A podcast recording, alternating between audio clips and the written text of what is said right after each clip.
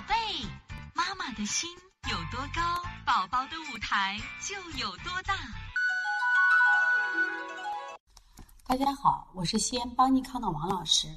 今天想给大家分享的是，现在我们来看一下分泌性中耳炎啊。那么分泌性中耳炎呢，它其实又叫做那个渗出性中耳炎，也叫做卡塔尔中耳炎，还有一个名字叫非化脓性中耳炎。实际上这个名词我觉得挺好的，为什么？就是非化脓性中耳炎实际上是区别于化脓性中耳炎而讲的，说明的分泌性中耳炎啊治疗方法上你不能等同于化脓性中耳炎来治疗。这里我还想分享一个，前两天我做那个每日一句话。是一个天津的妈妈打来的电话。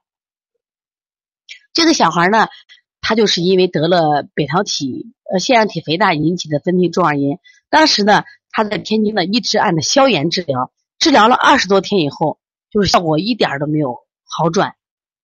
当时呢，他的一个亲戚呢就告诉了，就是这个我的电话以后，我打过来，我说了，如果你是分型中耳炎，如果是单一的分型中耳炎的话，你的治疗方案是不对的。这个呢，因为是非化脓性中那个中耳炎的话，是不能以抗消炎的，而是要治疗什么呀？我们的腺样体肥大，治我们的鼻炎，否则的话，你治疗是无效的。所以说，这个治疗思路是太重要了。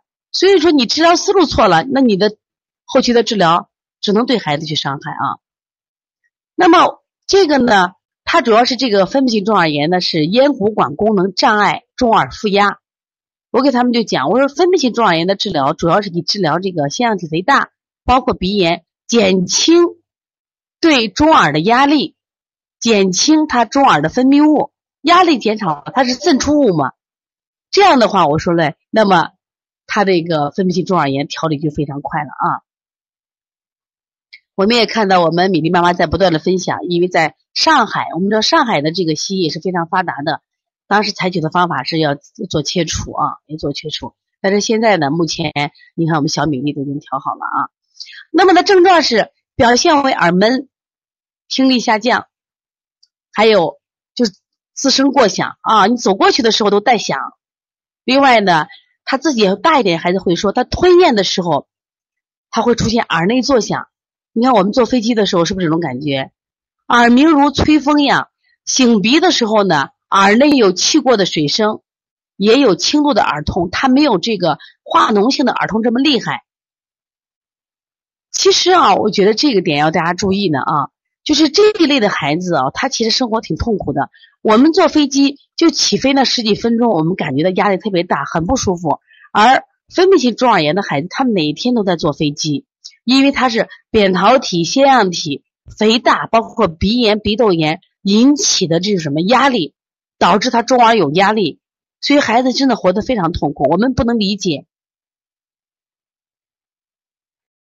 所以说遇到这个病的时候一定要及时治疗的啊！真的，首先呢，这个病有个什么问题？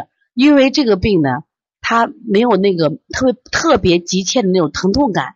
再一个，有些孩子耐痛，那他呢可能就给你反应不出来，他就变成慢性的，慢慢的听力下降，也挺可怕的啊。如果是急性的，我们好解决。看到我妈妈分析分享的这会儿挺热闹的啊。小张也得过中耳炎，我们浩浩妈啊分享她的孩子有扁桃体炎啊。这个扁桃体和这个腺样体都是有关系的啊。那么所以说渗出性中耳炎就是我们讲的分泌性中耳炎，大家记住啊，它又叫卡塔尔中耳炎，又叫非化脓性中耳炎，是小儿常见的致聋原因。我们在一三年的时候接过一个宝宝啊，这个案例我为啥记得很清楚呢？他已经在，呃，是一四年初接了一个宝宝，他是在一三年十二月二十五号的时候是在北京选了个非常大的医院，已经做了这个耳骨膜穿刺手术，但是呢，因为当时不忌口，包括后面的后后面的这个护理也不当，到了二零一四年四月到我们这儿来的时候，听力继续下降，所以手术呢也不能阻挡孩子的听力下降。所以我们一定要解决根本的问题啊！